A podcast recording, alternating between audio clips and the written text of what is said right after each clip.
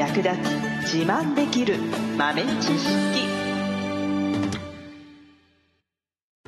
この番組は2006年バリスタチャンピオンのみえちょと。コーヒー勉強中いくちゃんがいつものコーヒーがさらに美味しくなる話をしています。この番組を聞けばちょっと自慢できるコーヒー雑学やすぐに役立つ最新トレンド情報がわかりますラジオトークで毎週火曜日お昼の12時からゆるっとお昼休み。木曜日の夜10時10分からはカフェ好き女子の夜会をライブ配信しています。美味しいコーヒーの入れ方など皆様のご質問にもお答えしますのでぜひ欠かさず遊びに来てくださいね。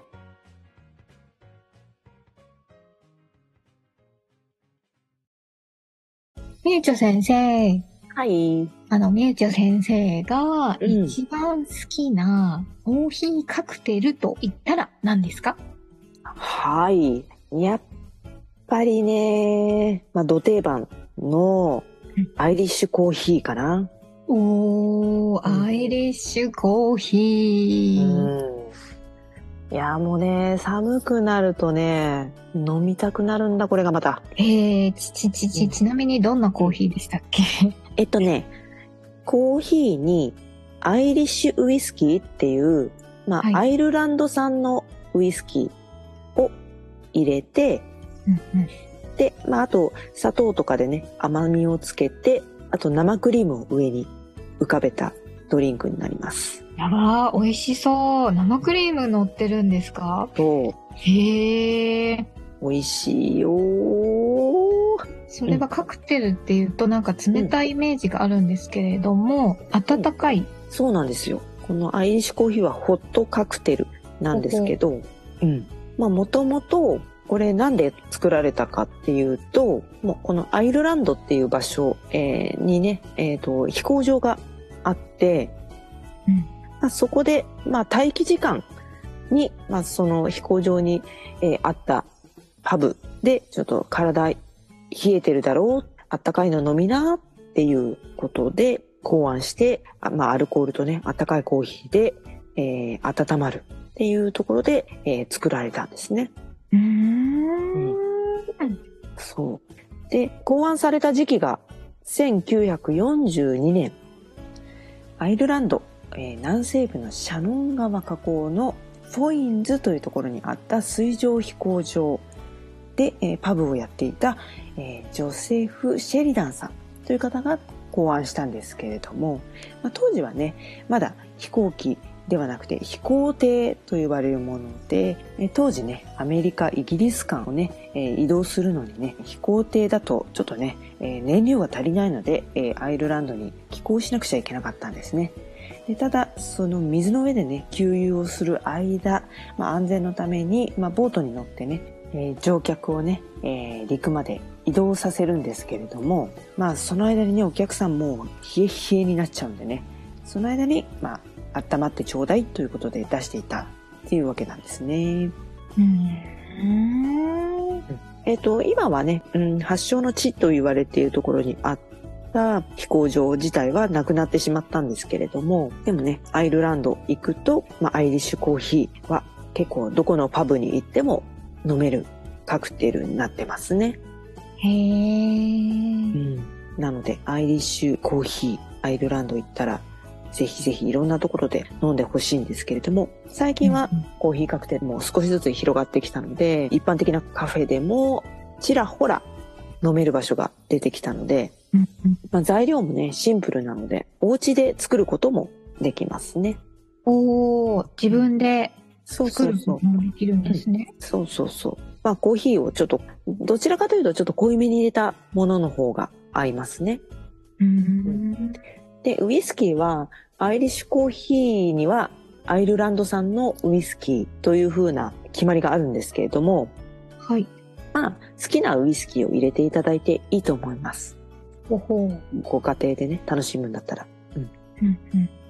で、砂糖、あるいは蜂蜜？うんうん。で、ちょっとね、えー甘みを足してあげて、で、生クリームをちょこっと泡立てます。泡立ってるんですね。はい。もうケーキに使うようなホイップクリームみたいに硬くしなくていいので、ちょっととろみがついたかなぐらいの感じに少し泡立てると。うんうんそうすると、綺麗にね、コーヒーの上にクリームが浮かんで、まあ、ななんていうの、オセロのコマみたいに表と裏じゃないけど、横から見た時みたいに綺麗にね、黒と白が2層になります。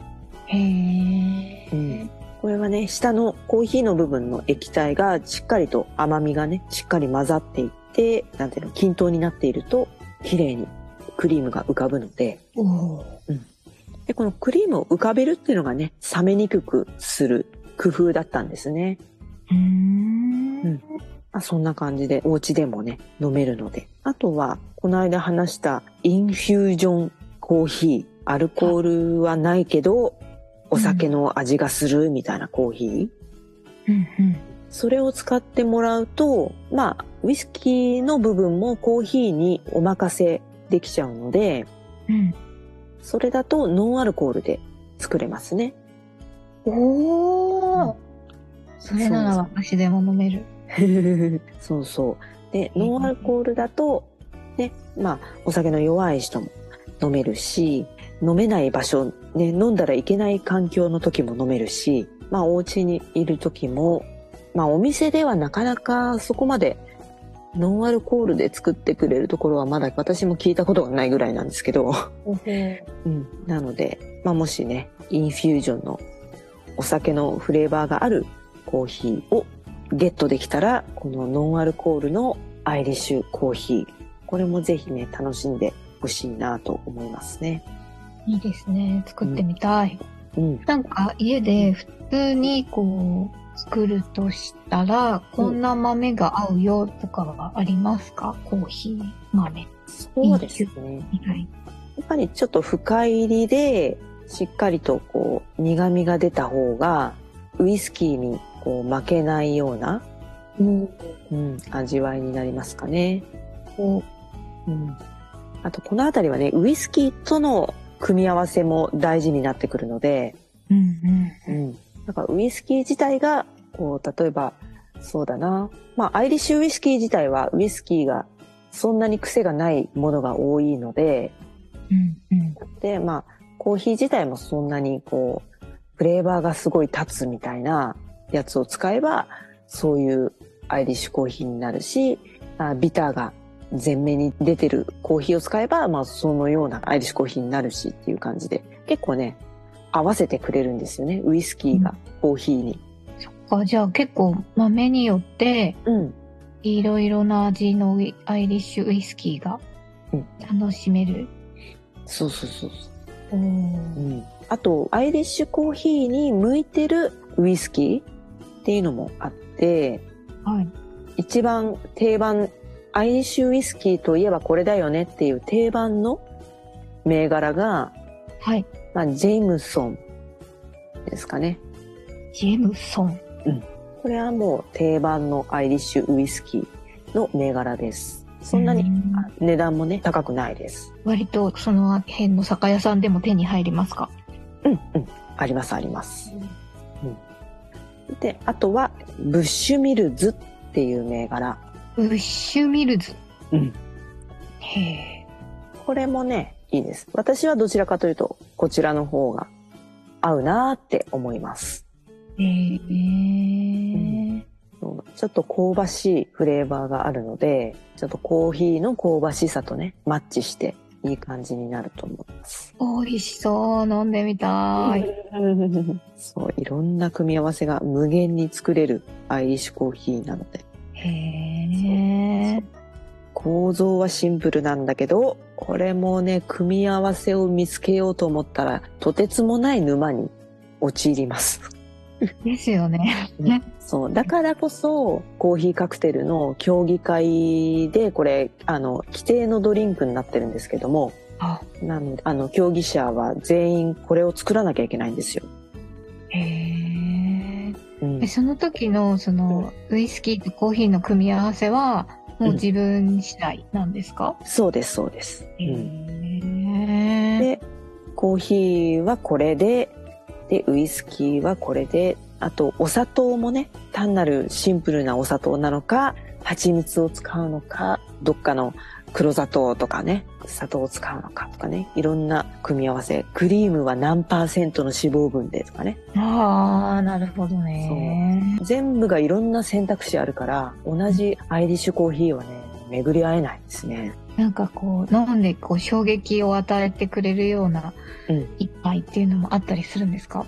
うんうんうんうん。ありますね。やっぱり競技会のファイナリストクラスになってくると、やっぱり印象に残るいいバランスのアイリッシュコーヒー作ってきますからね。ねウイスキーも掛け合わせたりしてね。2種類使ってみたとかね。